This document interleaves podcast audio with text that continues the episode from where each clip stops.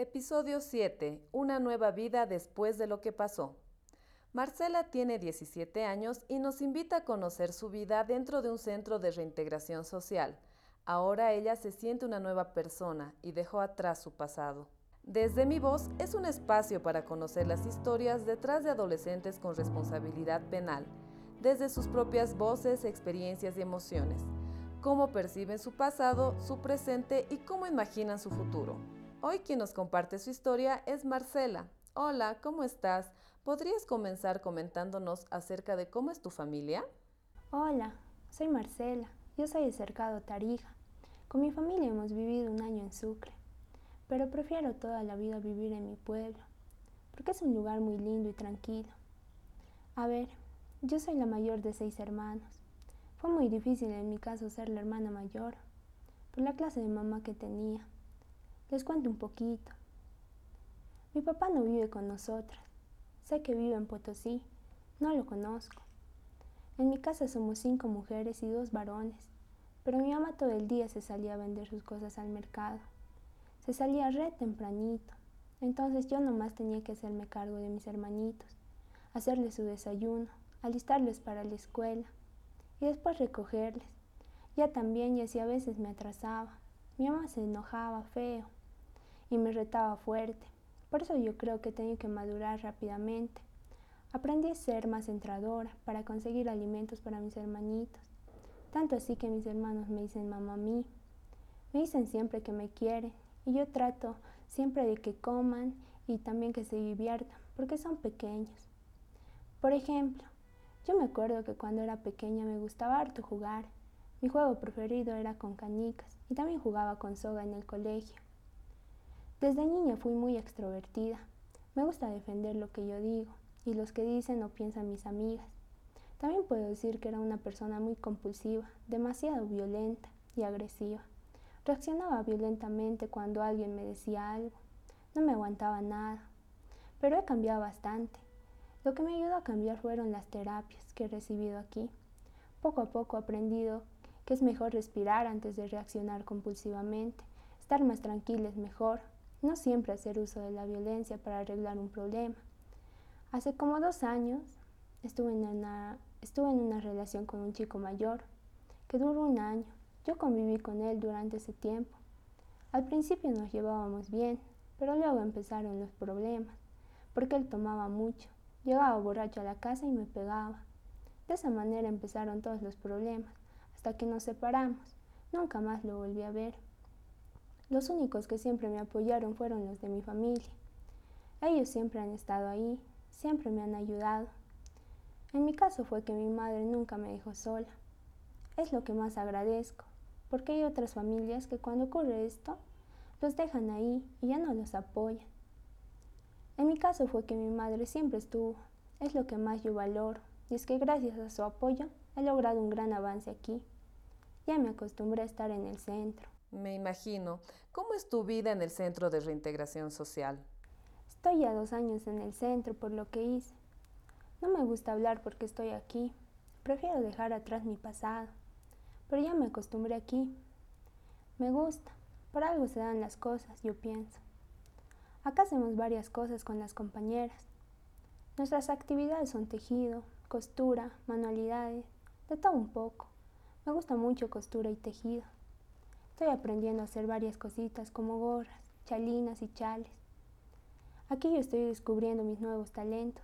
Me gusta mucho y aprendo rápido. He tejido una chompa para mi hermanita. Es lo más lindo que he tejido para ella. Se lo hice verde clarito, que es su color favorito.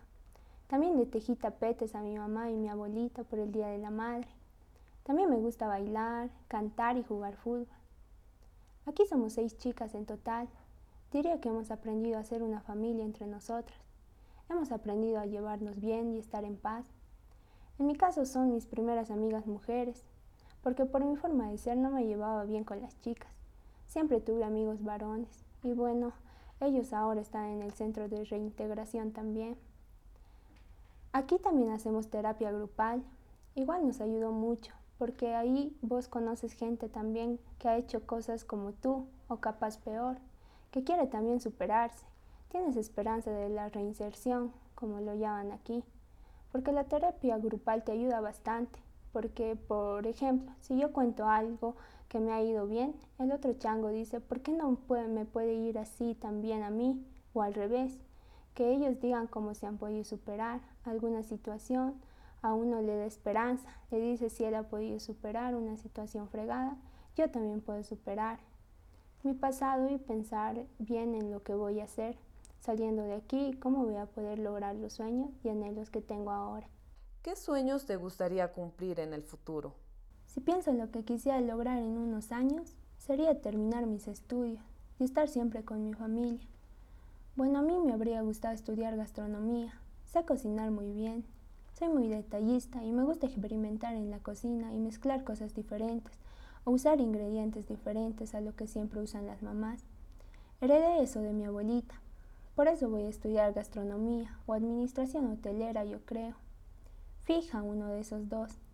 Todavía me faltan tres años para salir de aquí. Saldré cuando tenga 22 años.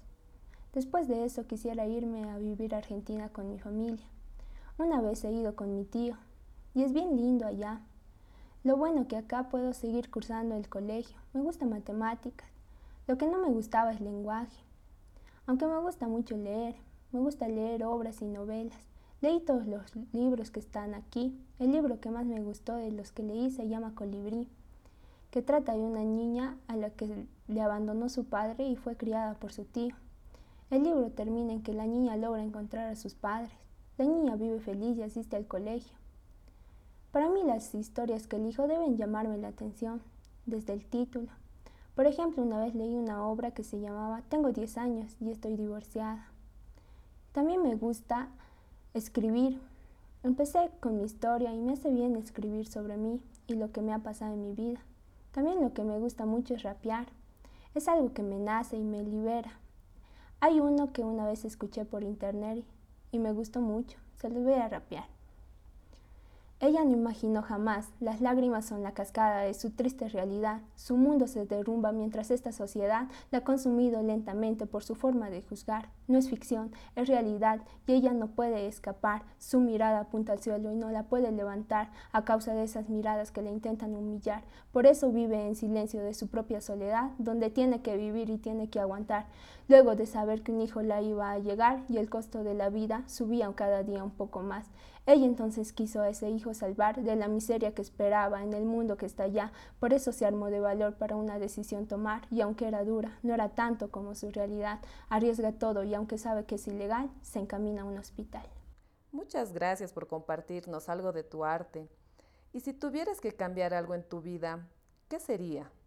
Uf, si pudiera volver el tiempo atrás, me gustaría cambiar algunas decisiones que tomé Creo que era muy changa para algunas cosas que me adelanté o, o con algunas personas que me junté y que no me hacían bien. Ahora al menos estoy bien, me siento con más calma y paz, en parte porque me aparté de todas esas personas.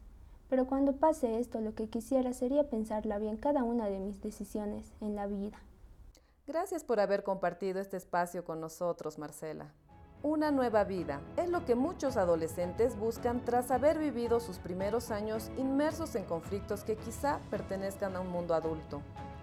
Como Marcela, son cientos las adolescentes invisibilizadas, quienes al asumir roles y responsabilidades de sus padres renuncian a los derechos y actividades propias de su edad, generando a su vez ciertas conductas prematuras y hasta un gran resentimiento que les costará sanar.